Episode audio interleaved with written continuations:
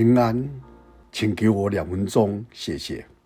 我们今天继续讲十五号的一个母亲的跟孩子的感人故事，请我们耐心的听下去。在格林多前书十三章十三节，保罗告诉我们，如今长存的有信、有望、有爱，这三样其中最大的是爱。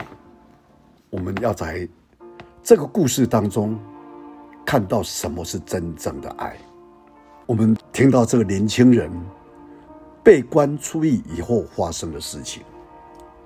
他开了一个小饭店，没有人手，但有一个老人来帮助他，每天送菜、送鲜肉来给他。这个老人家很讲信用，每次都应他要求运来的蔬菜都是新鲜的。早上六点钟，满满的。一辆三轮车的菜准时的送到他饭馆的门前。他偶尔会请这个老人家吃碗面，老人吃得很慢，也很享受。他心里酸酸的说：“对老人说，每天可以多可以来这里吃碗面再回去。”这老人笑了，他一波一波地走过来，他看着他，不知怎么样，他就又想起他的母亲。有一种想哭的冲动。一晃两年过去了，他的饭馆成为酒楼，那送菜的还是仍旧那一个老人。过了半个月，突然有一天，他在在门前等了很久，却一直等不到老人。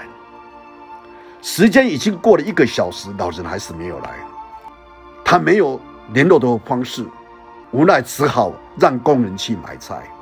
但工人买回来的菜，他仔细的看，远远比不上这个老人家送来的菜。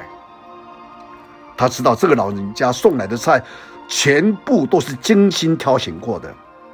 只是从那一天起，这个老人已经没有再出现了。春节就要到了，他包着饺子，突然对妻子说：“他想给老人家送去一碗，顺便看看他到底发生了什么事。”怎么你一个星期都没有送菜来？妻子点头，煮了饺子，他拎着，反复的打听的一个跛脚的送菜老人，终于在他离他酒楼两个街道上打听到他。他敲了门，无人答应。他顺手推开，昏暗狭小的屋子里，老人在床上躺着，骨瘦如柴。老人看到他，惊讶地睁大眼睛，想坐起来，却无能为力。他把脚是放在床边，问老人：“是不是病了？”老人张个嘴，想说什么，却没有说出来。他坐下来，打量这间这间小房屋子。突然，墙上的几张照片让他吃惊地张大嘴巴，竟然是他和他妈妈的合影。五岁时、十岁时、十七岁时，一直用旧布包着的包袱，包袱的上面绣着一朵梅花。他转过头，呆呆地望着老人，问他是谁呀？的老人睁着眼睛，突然脱口而出：“孩子啊！”他彻底惊呆了，眼前这个老人不是哑巴，为他送两年菜的老人是他的母亲。那沙哑的声音，分明如此的熟悉，不是他的母亲，又能是谁呢？他呆愣愣的，突然上前，一把抱住了母亲，嚎啕痛哭，母子两人眼泪沾到了一起，不知哭了多久。他先抬起头来，哽咽地说：“看到母亲的坟墓啊，以为你去世了，所以才离开家。”母亲擦擦眼泪，说：“是他的让邻居这么做的。他做的工厂发生了爆炸，他侥幸的活下来，却毁了容，切了腿。看看到自己的模样，想想自己儿子进了监狱，家里又穷，以后他一定连一个媳妇都娶不得上。为了不拖累他，他想出这个主意，说自己去世，让他远走他乡。”在异地生根，娶妻生子。得知他离开家乡，母亲又回到村子，辗转的打听才知道他来到现在这个城市，所以他就以捡破烂为生，寻找他四年，终于在这个小饭馆找到了他。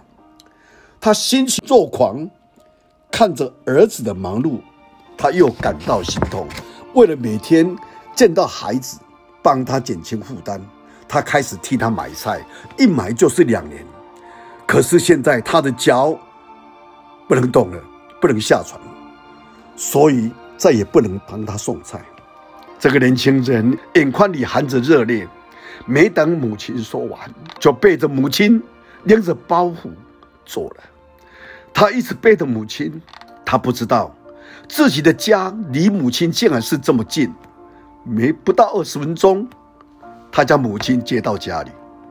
母亲在他新家的地方住了三天，三天对他说了很多话。他说，他入狱的那一年。那时候，他差点就想去结束自己，去见他的母亲。可是想到你还没出狱，不能走啊，就又留下来。你出狱了以后，我又想，儿子还没成家立业，还是不能走。看到了儿子成家，又想到了还没有见到的孙子，他就又留下来。他说了这些，脸上就带着一直带着微笑。他也跟母亲说了很多话，但始终没有告诉母亲，当年他之所以砍人，是因为有人侮辱他的母亲，用最下流的语言。在这个世界上，怎样骂他、打他都可以，他都能忍受，但绝不能忍受有人侮辱他的母亲。三天以后，他的母亲安然去世了。母亲，医生看着他悲痛欲绝的年轻人，对他说。你的母亲的骨癌看上去已经有十多年了，能活到现在是个奇迹呀，所以你不用太伤心。他呆呆的抬起头，母亲居然患了骨癌。他打开那个包袱，里面整整齐齐的贴着崭新的毛绒衣，有婴儿的，有妻子的，有自己的，一件又一件，每一件上都绣着一朵鲜红的梅花。包袱的最下面是一张的诊断书。骨癌时间是他入狱以后的第二年。这个年轻人的手抖着，他的心痛是用脚的。我如何对得起这样的一个母亲？母亲的爱是永远的，我们子女的孝也应该是永远。因为我们听到这个故事，我们做长辈的、为人父母的有所学习。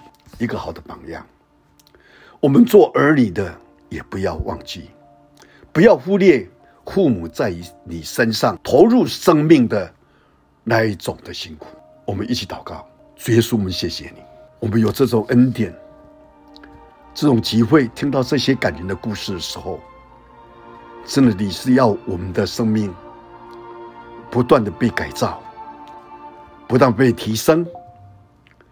让我们今天在我们的生活当中，学习有那舍己，不是常为自己，而是为人为神来多付出，能够活活出一个容神益人的生活。谢谢你听我们祷告，奉主耶稣基督的圣名，阿门。